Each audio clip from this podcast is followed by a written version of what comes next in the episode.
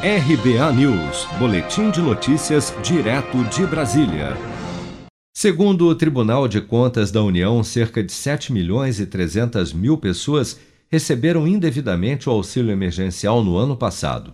No total, o governo federal pagou algo em torno de 54 bilhões e 700 milhões para este grupo que, por não ter direito ao benefício, precisa agora devolver o dinheiro para a União.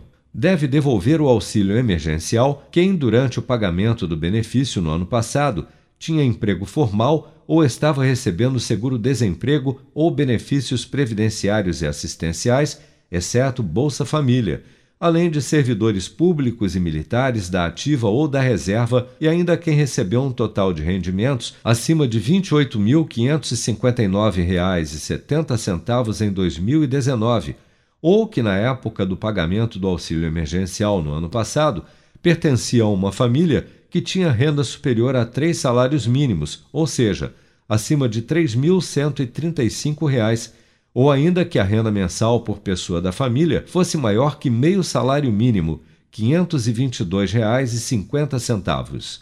O consultor e especialista tributário Anderson Maice explica as prováveis consequências para quem recebeu indevidamente o auxílio emergencial e não devolver o valor para o governo. Então você vai ter problemas com o seu CPF, essa dívida ela vai ser cobrada de você Quanto mais você demora para fazer a devolução, o pagamento da dívida, essa dívida ela vai aumentando, ela vai acumulando ali juros e multas, ela vai virando uma bola de neve.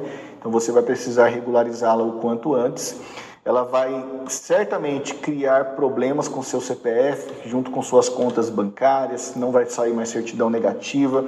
Ela pode virar uma dívida ativa que te traz ainda mais implicações, processos de execução de bloqueio de bens, bloqueio de contas, por exemplo. Não é muito normal em valores baixos assim, mas é uma possibilidade. O governo ele quer recuperar isso, então não sabemos ainda como que ele vai conduzir isso, qual vai ser a conduta dele com relação a isso.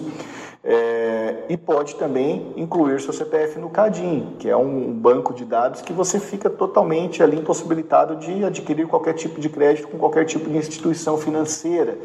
A Receita Federal já havia obrigado os contribuintes que receberam indevidamente o auxílio emergencial por ultrapassarem o teto de renda do benefício a devolverem o dinheiro através da declaração do imposto de renda deste ano. Mas o TCU também fez recomendações neste mês para que o governo federal possa cobrar e punir quem recebeu indevidamente o auxílio e se negar a devolver o benefício, as quais devem ser implementadas já nas próximas semanas. Para devolver o auxílio emergencial, caso tenha recebido sem ter direito ao benefício, basta acessar o site devolução auxílio emergencial.cidadania.gov.br e gerar uma guia de pagamento, lembrando que a devolução neste caso é obrigatória e que não há opção de parcelamento, ou seja, o pagamento deverá ser feito à vista e no valor integral do auxílio recebido indevidamente. Seja para conquistar sonhos ou estar seguro em caso de imprevistos, conte com a poupança do Sicredi. A gente trabalha para cuidar de você, da sua família e proteger as suas conquistas. Se puder, comece a poupar hoje mesmo. Procure a agência Sicredi mais próxima e abra sua poupança. Sicredi, gente que coopera cresce com produção de Bárbara Couto, de Brasília, Flávio Carpes.